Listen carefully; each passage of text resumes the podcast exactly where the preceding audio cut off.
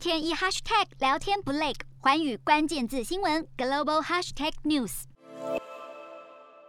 加拿大总理杜鲁道八号正式宣布将外交抵制北京冬奥。杜鲁道表示，加拿大和其他盟友对北京政府一再侵犯人权表示关注，强调不会派任何外交代表出席，再度让中国跳脚。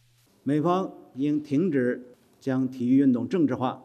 停止干扰破坏北京冬奥会的言行，否则将损害两国在一系列重要领域和国际地区问题上的对话。美国在六号宣布，考量中国在新疆持续的种族灭绝行动以及侵犯人权的行径，宣布外交杯葛。